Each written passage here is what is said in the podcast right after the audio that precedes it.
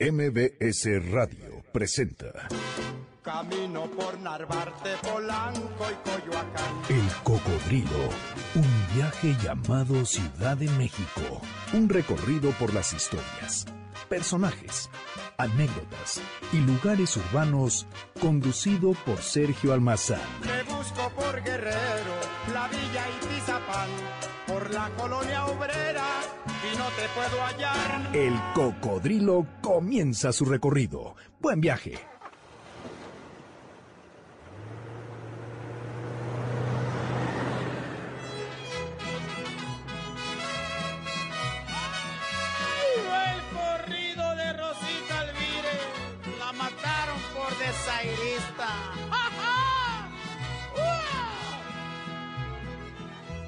Año de 1900 presente lo tengo yo.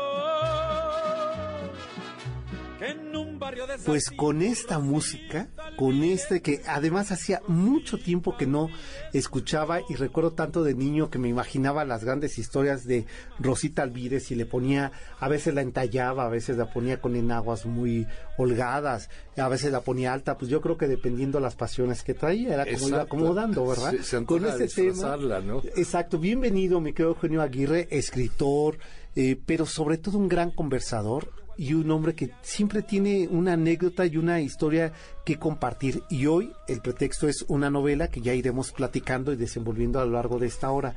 Me da mucho gusto que estés con nosotros. Eh, yo estoy encantado, Sergio, siempre con, con una gran alegría de estar contigo y charlar contigo porque tú también eres un extraordinario charlista. Ah, pues muchas gracias. Oye, y que venga de ti, que además de que eres... eh, creo que esto tiene que ver con las generaciones, ¿no? Eh, Yo sí. sí recuerdo a mi abuelo sentar a sus nietos a contarnos historias. Eh, sí, yo tengo a- algunas anécdotas de, de, de haber ido a entrevistas a una, haber ido a una estación de radio, bueno, te lo voy a decir específicamente en, al hueso, y el, el conductor Enrique me dijo, qué ganas de haber tenido un abuelo como tú que nos viene a contar tantas historias, sí. Pues sí, sí, pero yo sí soy de una generación, me siento muy afortunada de haber crecido con unos abuelos que me contaban historias y que mientras recorría en su bicicleta la ciudad me iba contando historias de la ciudad. Es y eso era- eran fascinantes. Era fascinante. Es que ese México que nos tocó, bueno, tú eres mucho más joven que yo, pero que nos tocó compartir de alguna forma de niños, Claro. aquel México donde el panadero iba con su cesta en la cabeza y ¿Qué tocaba la, y tocaba una la, que, la perilla de una cornetita. ajá, que esa es la que yo tengo en mi bicicleta. Ah, mira, son, pues son fascinantes. Son fascinantes sí, esas- sí, esos y- sonidos. sí. Y, son los olores, los sonidos de la ciudad, ¿no? Sus Claro. calles. Y que todavía había que rescatarla. Por eso es que en este cocodrilo de esta noche nosotros dijimos, tenemos que invitar como pasajero a Eugenio Aguirre. Y que le envidio tanto, que tiene una capacidad de escritura, de memoria, de anécdotas y una disciplina férrea, es que tú escribes por año. Sí, sí estoy eh, sacando una novela por ¿No? año desde hace 12 años. Pues, fíjate, desde hace, nada más desde hace 12 años. No sé si desde hace 12 años cada año leo una novela tuya. Es, es muy posible que sí. Que es muy posible, ¿eh? digo, primero porque es uno de mis escritores favoritos. Gracias. Porque Sergio. me ha acercado, eh, recuerdo yo estar en la prepa y el primer libro que me cayó en las manos de Juan Aguirre fue Leona Vicario. Ah, mira, qué bueno. Y de ahí te, te- te he buscado y, y después, y yo recuerdo que cuando le decía, ay, cómo me gustaría algún día conocer a este escritor, ¿no? Y leía otro de él y decía, no, sí, algún día yo voy a ir a buscarlo. Y bueno, los azares La del vida, destino. la ¿verdad? vida nos, nos reunió en Nos alguna reunió. forma, claro. El año pasado eh, era el Avoncaster. El abogánster, sí. ¿No? Así es, Sergio. Y recuerdo que saliendo de la presentación de tu libro, yo te pregunté, ¿seguro estás trabajando en otro? Me dijo, sí, sí, sí, estoy escribiendo, ahora va a ser de mujeres. Sí, ya no era- me dio más este. adelante. Y ahora lo tengo aquí. Marieta, no seas coqueta. Ustedes recordarán este tema. eh, que yo toda esta semana, eh, previo cuando me llegó el libro y que me fui después a la playa, me llevé el libro y regresé escuchando el tema porque recuerdo que incluso en la primaria se bailaba mucho. Sí, sí, sí, era, era, era de estos, este, de estas canciones que, que ponían las maestras a los niños ¿Verdad? a bailar junto con la delita. Exacto. Y la coronela Y la también. coronela. Y, y eran los bailables. Y la de- marcha de Zacatecas. Sí, más o menos de los primeros años de primaria, ¿no? Exacto, sí, sí, sí. Cuando- De primera a tercera, cuando todavía como que el paso no se te da y que no importa que se te olvide Y, ¿no? y la de, coreografía. y- y que de premio te daban una gelatina. Exacto. Sí, y en el mejor de los casos, la abuela que te había hecho tu traje. Exacto, eso que eso era ¿no? fascinante. Que eso era. Porque, por ejemplo, hablando de anécdotas, yo todavía llegué a ir como eh, donde está el World Trade Center, era el Parque el de la parque Lama. De la lama, claro. Y ahí llegué a ir a mi primera fiesta infantil importante, disfrazado de nano, con mis cascabeles eh, en, los, en los botines. En los botines, eh, todo de verde, con un, eh, con un cuello rojo que me hizo el, el gorrito de, con su cascabel también de, de nanito que me hizo mi mamá. Fíjate. Y esas cosas la- las recuerda uno, tengo ahora 70 años, o sea, estoy haciendo un, un recuerdo de hace 63 años, ¿no? Fíjate, ¿no? no, más, 67 Y se años. quedan eh, indelebles en, en nuestra memoria eh, emocional, ¿no? Absolutamente. de- Y, y- y es, un, es un privilegio haber nacido en este país Claro. y luego haber nacido en esta ciudad, que es fascinante por donde la veas. Sí, ¿no? sí, Es- sí. Y, y- y- y se vuelve todavía fascinante cuando uno puede hacer recuento y, y puede ser uno testigo del cambio de su piel, ¿no? Sí, claro. Eh, es que fíjate, cuando yo, yo vivía en el sur de la ciudad, junto al río de Churubusco, pero todavía era río. Todavía te tocó el Había, río. había, había ca- carreras de eh, parejeras de caballos de cuarto de milla. Este, andábamos en bicicleta en, la- en- en las rivieras del río. Eh, podíamos llegar hasta Churubusco. eh, podíamos llegar a, a Tlalpan a- por el río. Y bueno, y Barranca del Muerto era, era otro afluente del río. Claro, claro. Eso- esos recuerdos son, son fascinantes, Sí, maravillosos. cómo no, cómo no. De un México muy amable, muy lindo, muy feliz. Fíjate, yo todavía me acuerdo cuando tenía, tendría yo siete, ocho años, haber caminado por el río de Barranca del Muerto hasta Insurgentes, ya Insurgentes existía, y haberme topado con el presidente de la República, con don Adolfo Ruiz Cortines, caminando solo, quien me vio y me dijo, ¿cómo estás, niñito? Muy bien. ¿Ya hiciste tus tareas, niñito? Sí, señor presidente. ¿Lo puedo O saludar? sea, y además ubicabas que era el presidente. Pero claro, ¿Qué tal? Claro, cero, claro, cero, eso. cero guaruras, cero escoltas, este, e- era como un estadista sueco. Ujú, ¿qué Ese- tal? ese México No, ese. México, bueno, ese sí, ese sí, fíjate que ya no me tocó a mí.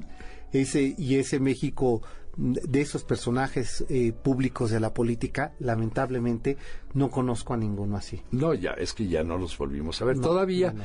yo creo que el último que se dejaba ver eh, sí, así en la calle era López Mateos. Porque como le gustaba correr coches, iba a la, Ya, eh, la carretera de Toluca a correr sus autos claro. sport. Y todavía lo podías ver. Pero ya eh, es, pues después se fue imposible. Imposible. Yo recuerdo a Cedillo.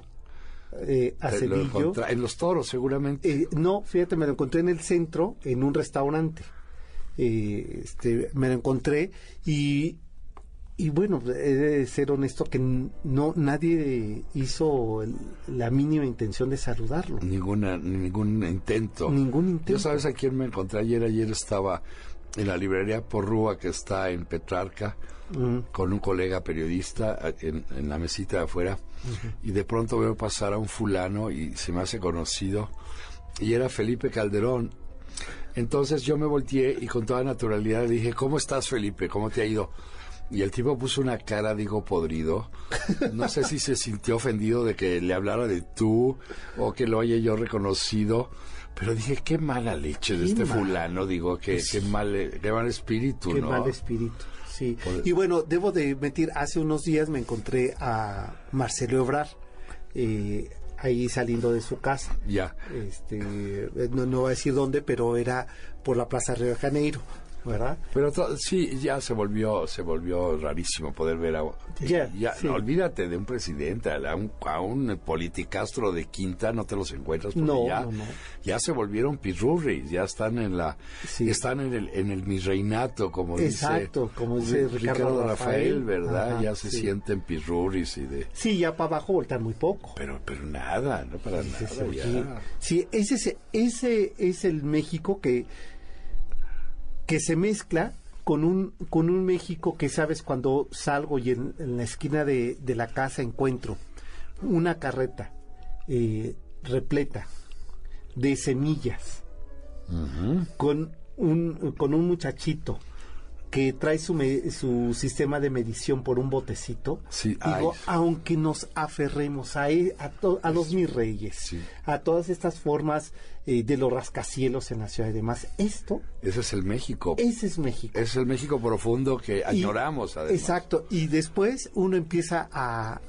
a caminar tres pasos más y se encuentran las cubetas repletas de flores de multicolores. Sí, y maravilloso. Esta, y digo, esta ciudad sigue siendo la, eh, la del campo. Sí, porque todavía, eh, bueno, cuando yo era niño, este, había una parte rural muy importante de la Ciudad de México. Ya de- después del río de Churubusco hacia el sur era puro campo, eran, eran Cierto. hortalizas, eran caballerizas, establos.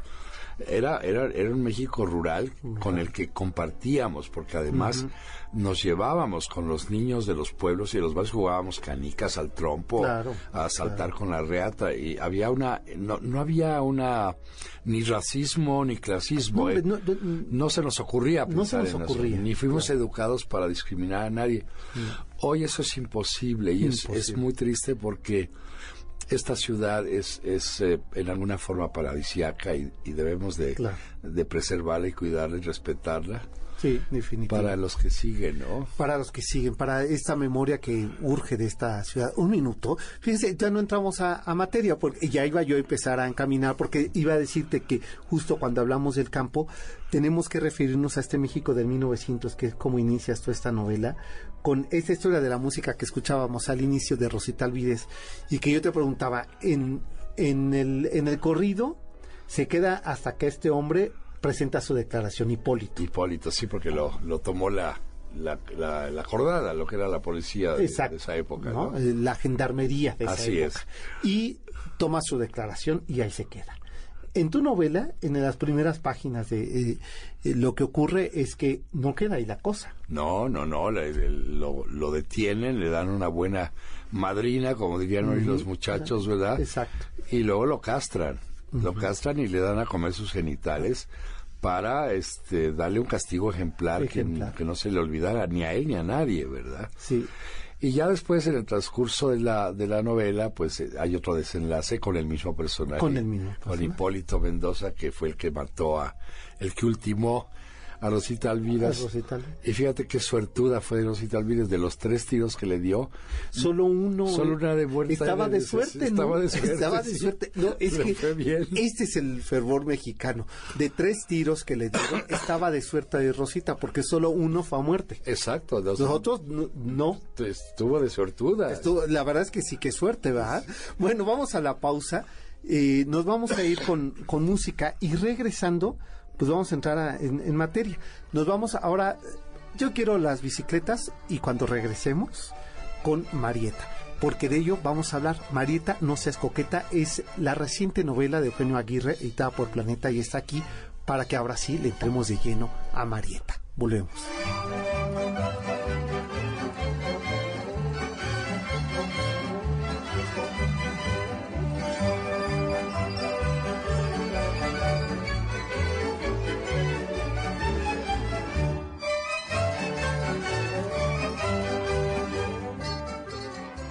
Únete a la comunidad viajera en Facebook como Diagonal El Cocodrilo MBS. Estás escuchando el podcast de El Cocodrilo MBS 102.5.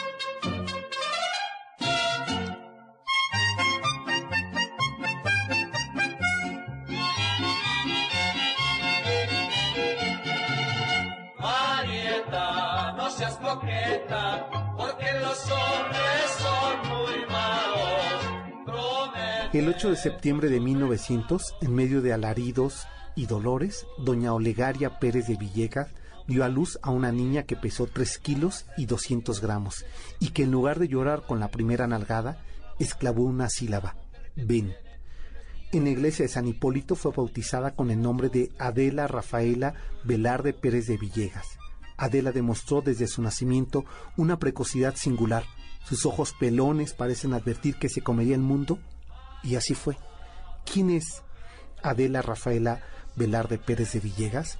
Vamos a descubrirla con la novela de Eugenio Aguirre, Marieta, no seas coqueta. Pues a ver, Pues es, es nada menos ni nada más que la Adelita del corrido. del corrido. Y es que eso es lo que me llamó mucho la atención, que a estas mujeres, a la Adelita, a la Valentina, a la Coronela, a la Generala, eh, María Pistolas, etcétera, las conocemos a través de las de los corridos de los o de las corridos, canciones. sí. Y mucha gente no los, los, los ve, las ve como personajes de ficción, como si nunca hubieran hubieran existido. Y la intención de, de mi libro fue darles la dimensión de carne y hueso, porque todas estas mujeres existieron, Existieron. tuvieron sus apellidos, tuvieron su vida privada, tuvieron sus, amar, sus amores, este, estuvieron en la revolución batallando, ¿sí? Y- y, Eugenio, además, construyeron de forma paralela a construirse un movimiento revolucionario, un movimiento de mujeres fuera de casa. Sí, Porque con la Cruz Blanca, así es. ¿no? O sea, como mujeres auxiliadoras Como enfermeras de, Como los, de los enfermeras. campamentos, de, de los hospitales de campaña de las fuerzas de revolucionarias. las fuerzas revolucionarias. Y que eso, eh, Eugenio, nos hablaba de. Yo creo que son de los. eh, digo, sí teníamos en el siglo XIX. Pienso en eh, escasos personajes que recordamos hoy como Leona Vicario, como Eh, Josefa Ortiz. este, sí, había, había varias Había este, varias- insurgentes, sí. Pero e- este grupo de mujeres que fueron construyendo el movimiento revolucionario, eh, acompañado y paralelo, ¿no? También como receptoras de, de un momento de crisis, sobre todo en el norte Por de- supuesto, de, este sí. país, en el inicio de un siglo XX que se convierte en un, eh, un siglo XX convulso. Efervescentes. sí, y- Y, lo- Efervescente. y una de las, de las eh, coincidencias también in- interesantes es que al, al tiempo que, que comienza a gestarse la Revolución Mexicana, empieza a gestarse los movimientos feministas ya importantes, trascendentes, con mujeres muy valiosas, que empiezan a publicar revistas como las Violetas de la Náhuac, eh, la mujer la, la mujer moderna, este eh, eh, y otras eh, eh, que ahorita se me van los nombres, que fueron las ideólogas de muchas mujeres revolucionarias, no solo en las en las trincheras de los en los combates, sino en sus casas En sus casas. y, y en las facultades de, de- de donde se estudiaba, ¿verdad? Y, y que, eh, Eugenio, lo que impacta es que no cuando termina el movimiento revolucionario termina el movimiento de ellas. Por el contrario, ¿no? No, se, se, fortalece. se fortalece porque todavía la, la, la secretaria de Carranza, Her- Hermila Galindo, si no me equivoco, eh, es- le insistió mucho a Carranza en que le diera el voto a la mujer. Mujer, Pero Carranza siempre se negó diciendo que no estaba la mujer preparada para, para actuar en política, ¿verdad? y es hasta 1953 cuando Ruiz 53. Cortines les da la, el voto. Claro. Pero ya había una lucha permanente, primero por sus derechos políticos, después por su por el respeto a su femin- femineidad, porque lo- estaban siempre sometidas por los varones. Y esto, esto ha evolucionado. Y Ya hoy estamos en otra etapa del, del desarrollo del- de las Y- luchas feministas. Claro. eh, este por otros eh, valores y principios.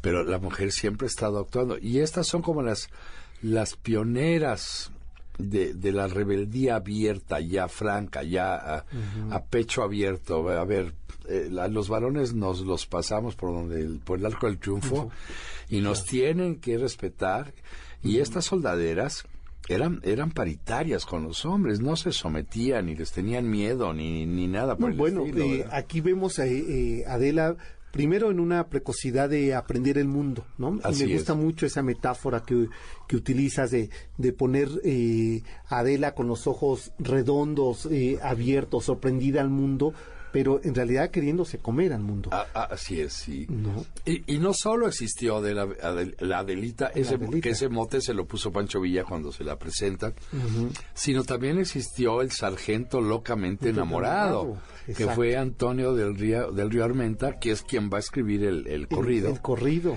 pero sí se casó con él y tuvo un hijo con él. Ah, sí, sí se casaron. Sí, claro. Sí. O sea, sí, en, en la vida real sí se casaron. Sí, se casaron. O sea, Ad- Ad- Ade- Adelita, Ujú.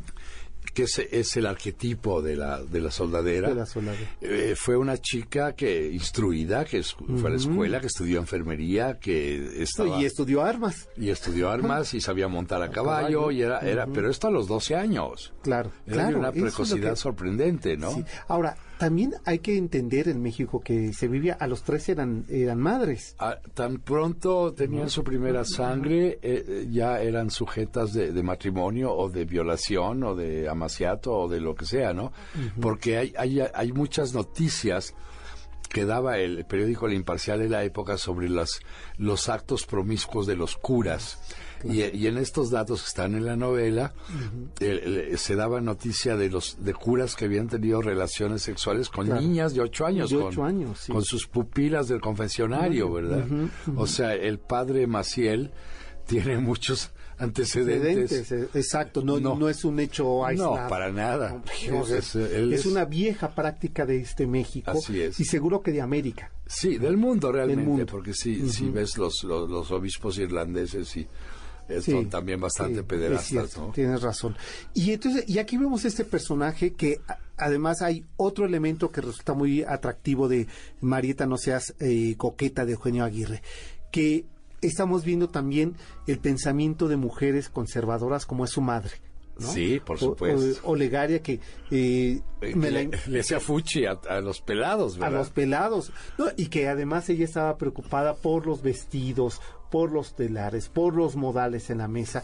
Digamos que ella leía hola Exacto. O- Mientras o, que- quién eres, o caras, o, o lo que caras sea. y, es- y mientras que eh, Adelita leía libros eh, y, y- y aprendía las enseñanzas de su maestra Pandora, Pandora Beltrones, que, Beltrones. que es un, esa sí es un personaje de ficción, Ya. pero que, les, que me sirve a mí para tener una tutora, una mentora de la, de la discípula que va a aprender muchas cosas de, de- del mundo real de, de su época, de su momento, ¿no? Que le va a ayudar a entender y que a nosotros como lectores nos ayuda a entender Pandora que yo te decía qué personajazo Sí. junto con el abuelo ¿no? El abuelo sí fue real. el abuelo sí es real y que me contabas una anécdota muy interesante de la familia de Adela Sí, ellos, ellos hospedaron a, a Benito Benito Juárez cuando hizo su viaje a- al Paso del Norte, cuando todo este viaje itinerante trasladan, transportando el tesoro de la nación. Que lo maravilloso de, de- de esto es que el tesoro de la nación no eran barras de- ni lingotes de oro, era el archivo. el archivo era el, El archivo, archivo. era la memoria de, la memoria histórica de- del, de- del de- país del país. Y eso Claro. es, y por eso, eso es loable eh, Juárez, Juárez es un, es un es personaje un ser de otro, de otro, Sí. de otra dimensión, sí. Sí, sí, sí, cómo no. Y entonces vemos arrancar esa novela en ese contexto. Está este México eh, combatiente, empiezan a hacerse las organizaciones, empezamos cuando eh, eh, Adela es- eh, está eh, dejando la primaria, empieza a escuchar que hay un movimiento Armado, encabezado por Madero, Por Pascual Orozco. por Pascual Orozco, y por Marcelo Carabeo, que es con los que se une al con los que principio. se une. Que es muy importante po- también rescatar la figura de Pascual Orozco, el Pascual Orozco luminoso, el caudillo eh, triunfador, el, el- el hombre que financiaba a sus, a sus propios soldados, soldados con su propio peculio, que, que fue un, un caudillo y un, un- un gue- un guerrero muy eficiente, muy eficaz, que ganó muchas batallas importantes. De hecho, tuvo a Pancho Villa subordinado a sus órdenes. claro. Y en algún momento, ya cuando se, se, se pelean con Francisco Madero y hay una serie de, de di- dimes y diretes entre Zapata y Madero y eh, el propio Emiliano Zapata dice, el caudillo de la, de, la, de la Revolución Mexicana, el más importante y el que debería ser presidente de la República es Pascual Orozco. Pascual Orozco, claro. Entonces, viene, entonces yo manejo la rebelión orozquista que está muy poco divulgada, que creo que es interesante que la gente conozca porque es la génesis de la revolución. Claro. ¿Esto te parece que después de la pausa, y qué bueno que nos quedamos aquí en este punto, porque era parte de lo que aquí he anotado, Orozco con este movimiento, porque lo que entiendo con la novela es que es un gran estratega, Sí, claro. con una visión de nación, de justicia social, Era, era un hombre muy adelantado a su, a su muy tiempo. adelantado, Sí. muy adelantado. Y, Y seguramente hubiera hecho mucho mejor papel que Francisco Madero, que era medio, Híjole. medio tontito. de, de esto, ¿les parece? Con esto nos quedamos y regresamos. Está con nosotros Eugenio Aguirre. Marieta, no seas coqueta, es la novela que eh, está siendo pretexto para reflexionar sobre este México de no hace mucho, ¿eh? Y que todavía en nuestra piel y en nuestras calles está la memoria de ese México. Volvemos. Si Adelita se fuera con otro, la seguiría por tierra y por mar. Si por mar en un buque de guerra, si por tierra en un tren militar. Llámanos a cabina 5166-1025. Estás escuchando el podcast de El Cocodrilo, MBS 102.5.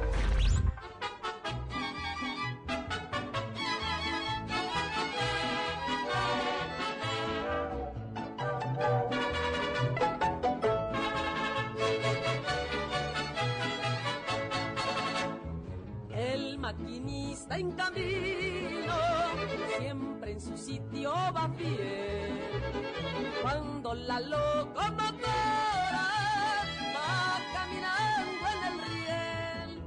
Estamos de regreso, esto es MBS 102.5, mi nombre es Sergio Almazán, no les he dicho las redes sociales, escríbanos, el Twitter es arroba el cocodrilo MBS, el mío es arroba salmazán71 y está con nosotros Eugenio Aguirre, con quien estamos platicando, la verdad es que muy sabroso, yo les, eh, les advertí desde el principio y seguro que ustedes ahí en casa, eh, en el auto, donde vayan, están diciendo que me quedo corto diciendo que es un gran conversador, es que eh, porque lo que radica la, la conversación es la posibilidad de, de descubrir, de, de aprender, de compartir. Y estas cosas son características de Eugenio Aguirre, que Ay, siempre, no, eh, siempre me dan ganas de aprender más. Me doy cuenta que soy un ignorante, que No, tengo un enorme nada, compromiso nada, de no seguir tienes. leyendo. eh, pero sobre todo, eh, me reconfirmas algo, el, el amor a nuestro país. Bueno, es que eh, lo menos que puedo eh, hacer en la vida es ser recíproco con la patria que me ha dado todo, que me ha dado alegría, que me ha dado salud, que me ha dado educación, que me ha permitido crecer, que me ha, que me ha dado eh, fundamentos eh, básicos para cualquier hombre, porque mira, Sergio, esto es algo muy importante, nosotros descendemos por la parte indígena de dos de las culturas más asombrosas de la historia del hombre, la cultura náhuatl y la cultura maya. Es cierto. Fíjate, te lo estoy diciendo de la historia del hombre. Pero hay que recordar también que en el momento del encuentro de dos mundos, el imperio español era el imperio más poderoso de la tierra, era donde no se ponía el sol, ¿verdad? Exacto. Como decía Carlos Exacto. V.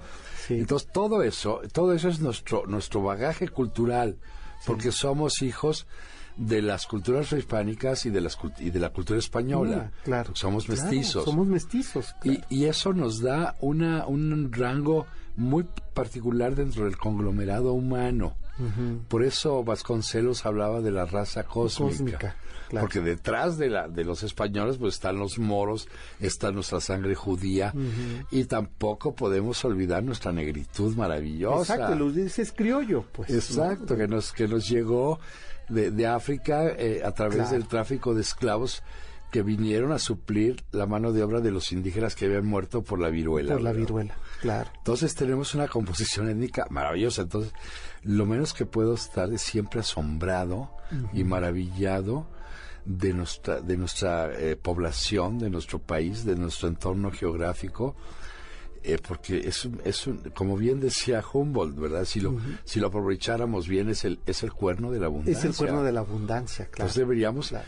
aquí, aquí deberíamos este, vivir todos muy bien, Sí. con mucha igualdad, no debería haber estas desigualdades sociales terribles. Terribles. No debería de haber estos personajes de la cúpula eh, este megalómana de la, de, la, eh, eh, de esta aristocracia eh, eh, de, de- decadente, ¿verdad? Corrupta y Sí, bueno, ramplona, ramplona, grosera, que- que nos gobierna, ¿no? ¿no? Que, que gobierna, sí. o que esté la en las cúpulas del poder. Eso no debería de existir en este país. No, no, porque además movimientos como el que está aparece aquí retratado, ¿no? El, eh, del que te ocupas aquí, que es el movimiento revolucionario del siglo XX, eh, el más importante, el que le da un, un sentido de, de identidad, de, de nación, a- y son apenas 100 años. Exacto. Eh, sí, Eugenio. es- y es la primera revolución social en el mundo. exacto. Porque es anterior a la, a la bolchevique, ¿no? Entonces nosotros eh, supimos hacer una revolución que tuvo muchas virtudes y muchos defectos, pero al final de cuentas logramos deshacernos de un dictador oprobioso, eh, cruel, sanguinario, explotador, etcétera, ¿verdad? Que privilegió una oligarquía como se está haciendo ahora.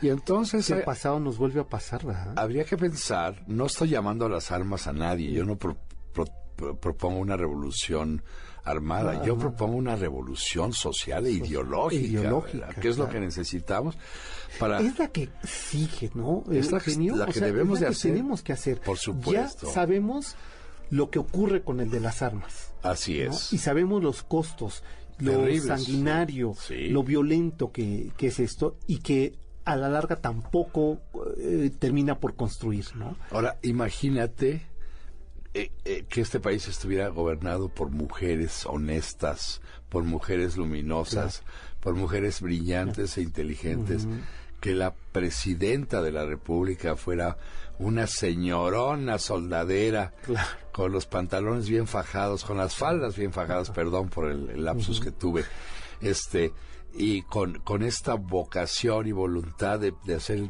progresar al país seríamos muy diferentes, porque además las mujeres se distinguen por su honestidad, por su, por su probidad, por su, por su deseo de, de preservación del núcleo familiar.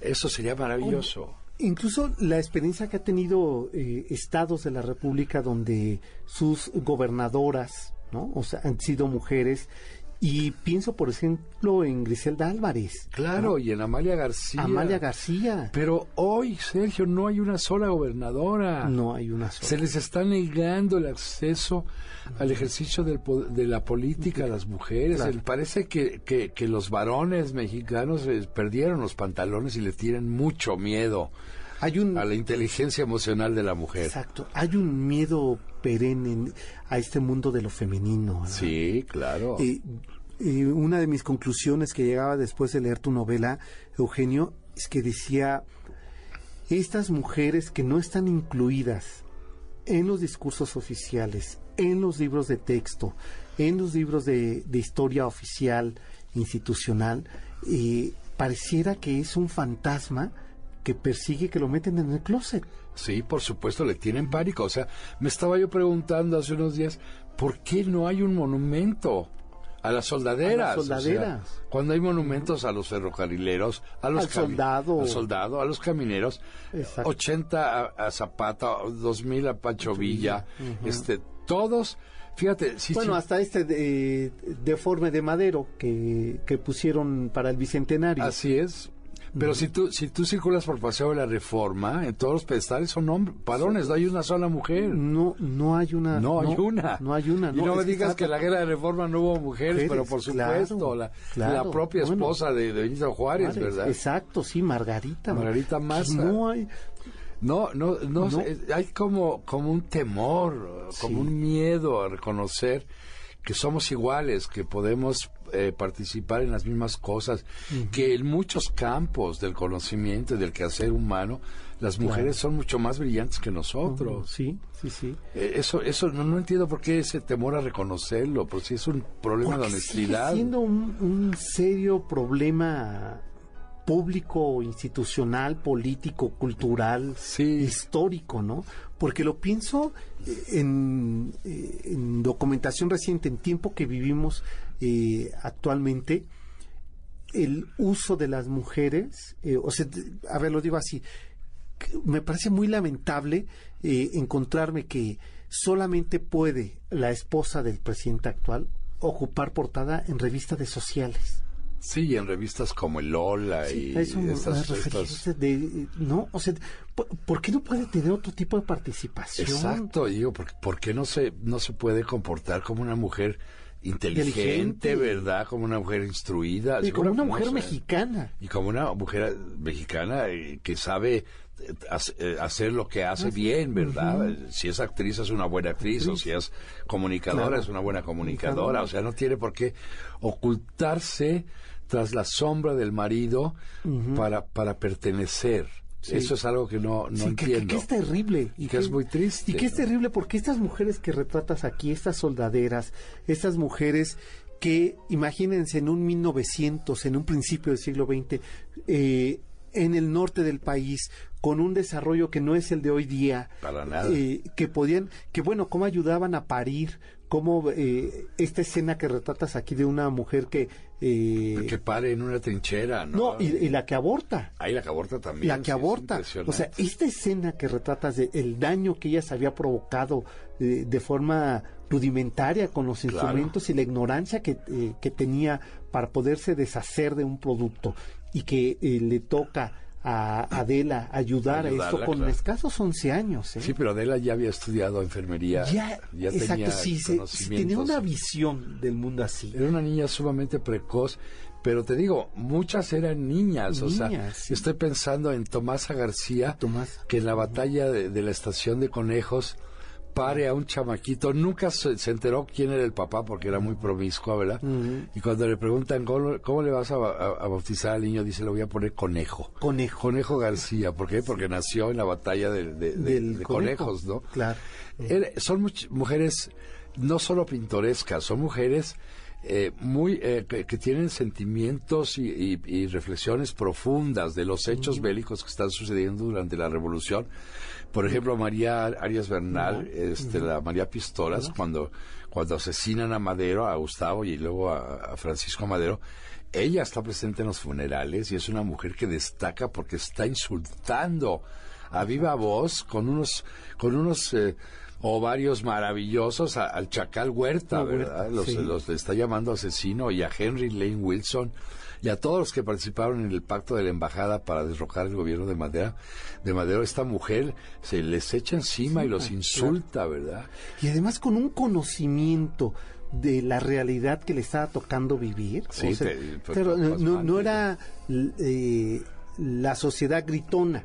No, no, no, No, no, no. Estas, mujeres, estas mujeres participaban, eh, con- Participaban. y escribían y hacían muchas cosas importantes. Vamos a la pausa y regresando le, le voy a preguntar sobre este tema de Orozco y de, y de Madero. que hemos dejado ahí y que aquí aparece en, en esta novela que es Marieta no seas coqueta de Joña Aguirre. Seguro ustedes ya les dio ganas de leerla. Está dado por Planeta y está ya en todas las librerías. Hacemos la pausa de la media. No, hombre, ya del 45 y volvemos.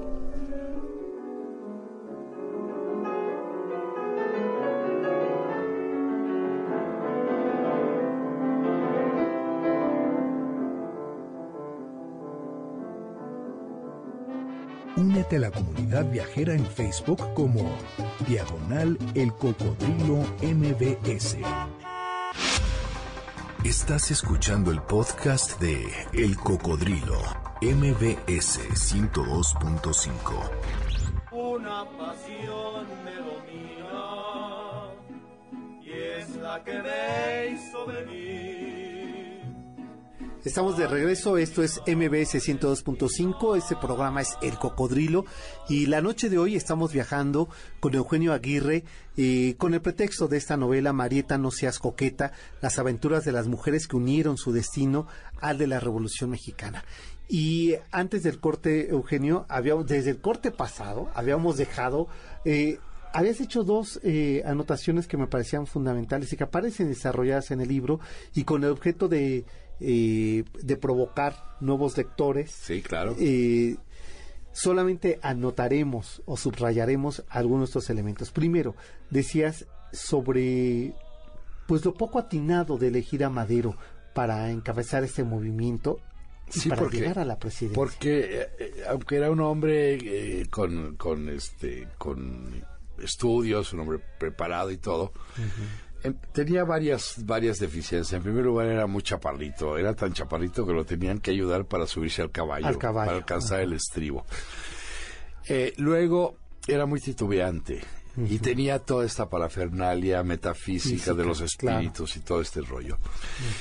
Mira, eh, yo he cometido una- un pecado con Madero, porque Madero es mi pariente además, ¿verdad? Y estaba muy vinculado con mis, los hermanos de mi abuelo. Pero no, no, no, no puedo dejar de, de, De ser objetivo, de ser crítico. objetivo y señalarlo como un verdadero pendejo.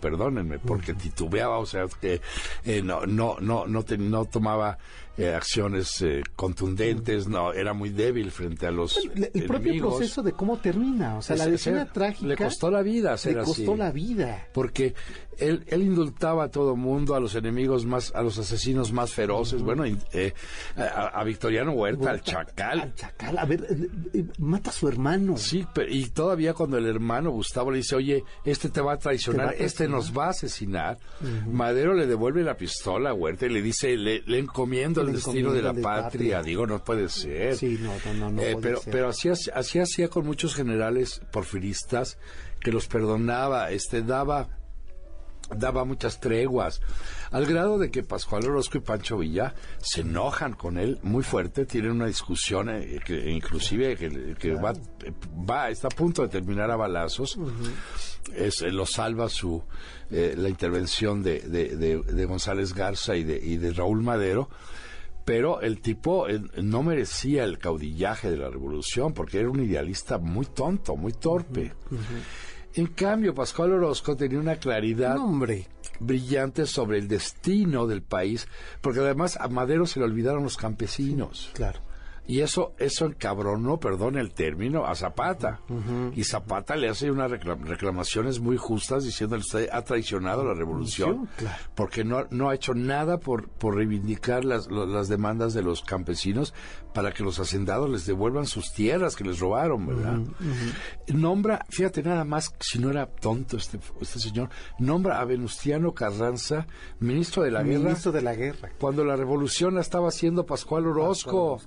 Todos se Oye, ¿por enojan, qué- digo. claro, ¿Por qué con Orozco tiene esta eh, esta distancia? Este, Porque yo- nunca lo acaba de reconocer. No, yo creo que había cierta cierto rencor de clase, De porque clase, Madero ¿no? sí se sentía pirurris, porque era pirurris. Sí, era, bueno, digo, basta ir ahora ah, convertido en lugar de chupes, ¿verdad? Exact- Pero exactamente. vaya hacienda que tenían. Sí, allá en, en Parras de la Fuente. en Parra de la Fuente, sí. este, Casa Madero. La Casa Madero, pero este hombre era de, de- de la oligarquía, era de la, de la pequeña burguesía encombrada en, en ese momento. O sea, en realidad, Porfirio ya se sorprende de que sea uno de los Madero que se le, el que se Claro. le, ponga enfrente. Claro, ¿no? porque incluso al principio, días cuando hay este run run de que allá en el norte se va ocurriendo, no, va a ser Madero. O sea, Exacto, no, no puede déjenlo. ser. ¿no? Y- y- puede y- ser. Entonces, esta, esta figura titubeante que le hizo mucho daño al país y que a él mismo le costó la vida, El movimiento revolucionario. pues sí, porque se prolongó en la revolución siete años más. Siete años más. Y costó Justo por esa... por esos titubeos y, ese- y esa estupi- estupidez que cometió, y eso le va a costar al país un millón de muertos. Sí. Entonces, eso se pudo haber evitado. Eh, Pascual Orozco era un hombre de una sola pieza al principio, en su primera etapa. Ya después, después dio el chaquetazo y, Sí. y- y se puso eh, eh, al servicio del dictador este Huerta, de- Huerta. del Chacal. Eh, tuvo ahí una serie de titubeos. Y, y eso le hizo perder su, figu- su figura heroica, su- Heroica. eh, y por eso no no es un ícono de la revolución y se le trabaja poco, pero hay que entenderlo y hay que estudiarlo y- y, leer sobre él porque fue sumamente importante. O sea, sin la toma de Ciudad Juárez, que la hacen Orozco y Villa contraviniendo los deseos de, de- de Madero, porque Madero se opone a esa... Ellos dicen, "Pa- nosotros por nuestras pistolas tomamos Juárez mañana 20 de noviembre de 1910 toman la ciudad, triunfan y esa ciudad, esa, esa triunfo, esa victoria da pie a que a que Porfirio Díaz renuncie, claro. porque se da cuenta que no va a poder. Que no va a poder. ¿no? Y luego esa esa misma esa misma victoria da pie a que Francisco Madero ocupe la presidencia de la, República, ¿verdad? Claro. O sea, eh, eh, eh, eh, Madero les debía a Villa y a Orozco el haber llegado a la El haber llegado. claro. Sin embargo, a Villa sí lo quería mucho. Siempre, y, y hacía diferencias entre Orozco y Villa muy patentes. Por ejemplo, a Villa le regala una yegua, a Orozco no le regala nada. Este, a- a- el- el- los rangos se los escamotean, los rangos escamotea, militares. claro.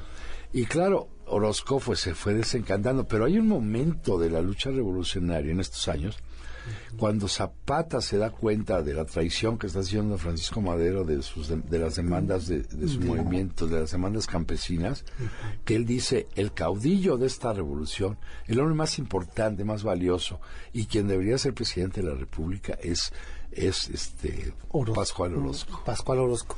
Fíjate que esto, en esto coincide, si los, claro que lo sabes tú, en la reciente novela de, de Pedro Ángel Palou, que eh, ahí fue donde encuentro nuevamente puesto eh, de manera eh, abierta y franca el, el trabajo de Pascual Orozco que lo menciona eh, Bien, este, bien, qué sí, bueno, no, no, que incluso lo busca y dice, eh, habría que ponerle a las escuelas el nombre de, De- de Pascual Orozco, de Pascual sí. Orozco. Un hombre, un hombre que está totalmente marginado, no se le reconoce Sí. nada. No hay una biografía Eh, De, Orozco sí debe de haber, sí, Debe seguramente en, algún cent- en el centro de investigaciones de la Revolución Mexicana debe haber, sí, sí debe haber trabajos, porque es una, una figura tan luminosa que no, la puedes dejar no la de puedes lado. dejar. Claro, pero lo que nos han enseñado es esta parte De- eh, desde, desde Panchito Madero en adelante. en adelante, exacto. Sí, de Sí, la de de con el chacal y toda esta parte. Y entonces lo tienes como verdaderamente como un traidor, como Exacto. un personaje Ya- ya ves deslavado. La parte oscura de, de Oscura. Orozco que no no tiene nada que ver con su con su Primera primera, etapa que es, es, es brillante, es luminosa, ¿verdad? Sí. Eh, Eugenio, ¿consideras en, en- en estos tiempos con todos los eh, movimientos, con todos, o sea, eh, estoy, voy a balconear aquí a mi mamá. Mi mamá, por ejemplo, fue de las, eh, de un grupo de mujeres que sirvieron de experimento cuando trajeron a México la pastilla anticonceptiva. Ya. Eh, de estas mujeres que tu- tomaban Tu mamá debe ser de mi edad entonces. un poco Sí. más joven, pero digamos que habían hecho una primera prueba acá en México y Sí. después trajeron un segundo método que era menos agresivo, ¿no? Sí. Eh, pero lo que te quiero decir es que estas mujeres que de forma clandestina ¿eh? salían, eh, recuerdo que incluso sus primeras pastillas anticonceptivas, pero antes las tomaba de forma clandestina, sin que mi padre lo supiera. Sí. Estas mujeres que iban revolucionando en su casa, que cuando mi abuela se enteró, dijo que no volviera a ir a misa. Este, Que estaba ya excomulgada. que estaba excomulgada. Cosas como estas que, y que te estoy hablando cuando yo era niño en la década de los 70. Hoy, en el siglo XXI, volvemos a ver que no tenemos, así iniciábamos el programa, mujeres que estén ahora en las boletas electorales. No, no está. Pero Para- ¿sabes qué es, Sergio? Ah, Tenemos muchas generalas y muchas coronelas y muchas soldaderas de primerísima línea luchando en muchas trincheras. En muchas trincheras. en la claro. trinchera de los medios de comunicación, en la literatura, Sí. en la, En la academia. academia, y, y algunas en Y la en las política artes, y- y en las artes, aunque no las dejen pasar, las mujeres que están en el área de la política van a acabar triunfando porque la sociedad civil va a gestar, porque ya estamos hartos de lo que, de quienes nos gobiernan, Claro. va a gestar en los cambios para que las mujeres lleguen a donde tienen que estar. Sí, ojalá que nos toque verlo.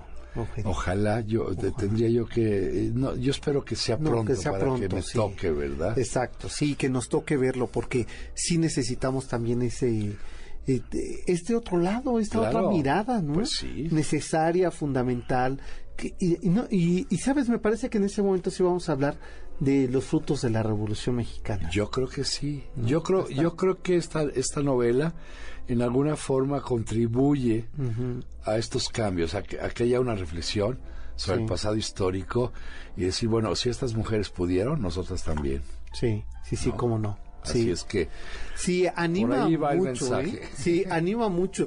Y bueno, no les voy a contar el cierre final de esta novela, que está tremendo, Eugenio, lo que haces con este personaje, eh, ponerlo, en esta- sí, ponerlo en la cruz y después aparecer esta mujer. eso eso sí es- es- está documentado, fíjate. Me- Me sorprendió muchísimo. Sí. Pensé que era de ficción. ¿eh? No, no, no. Hubiera es que- querido, yo creo. Es que ¿verdad? la, la realidad en México supera a la ficción. Supera- eh, pues sabes, porque me pareció un gran cierre de, de novela y hasta como si fuera una película. Sí, bueno, tiene, tiene muchas escenas que yo las imaginé como tomas de una de, película. de una pe- sí, Eugenio, nos tenemos que despedir. Qué, qué pronto se nos terminó esta emisión espero que ustedes, como nosotros, lo hayan disfrutado también y sea una invitación para que se acerquen a leer esta novela de Marieta, No seas coqueta, de Eugenio Aguirre, la aventura de las mujeres que unieron su destino al de la Revolución Mexicana. Nos vamos a despedir con ese tema que, eh, que yo creo que es un himno que escribe Jesús a Rodríguez a estas mujeres combatientes, eh, la cumbia del pescado. Con ella, con este tema nos vamos, porque efectivamente todas estas mujeres, mujeres libres, mujeres que apuestan por la vida. Sí, claro. Eugenio, como siempre, te agradezco muchísimo tu tiempo, pero sobre todo que nos des eh, horas de, de, reflexión. No, yo te agradezco a ti y no solo por tu generosidad al invitarme el, al programa, sino por este libro inteligentísimo de tu autoría sobre María Félix. Oye, no, que es una joya que ustedes también tienen que leer, señores. Y no, señoras, pues, por favor. No, de verdad, ya, ahí ya no. ¿Qué, ¿Qué, más les digo? Pues ya, ya, vente a conducir el programa, ¿verdad? Después, no, gracias, Eugenio. Eres una pluma, Eugenio, necesaria para este país. Ay, muchas gracias. Qué bueno, qué gran elogio. Ya no sigas porque me estoy no. poniendo colorado. no, pero es así. Pues aquí, así nos despedimos. Les agradecemos que nos hayan acompañado y que pronto regresemos al, a la cabina. Pero Eugenio. por supuesto. ¿Eh? Por Claro favor. sí. Bueno, pásenla bien. Buenas noches. Buenas noches. pescado, pescado, materia, materia de pescado, pescado, materia, materia de pescado, pescado, materia, materia de pescado, pescado, materia. MBS Radio presentó Camino por Narvarte, Polanco y Coyoacán. El Cocodrilo. Un viaje llamado Ciudad de México. Te esperamos la próxima semana.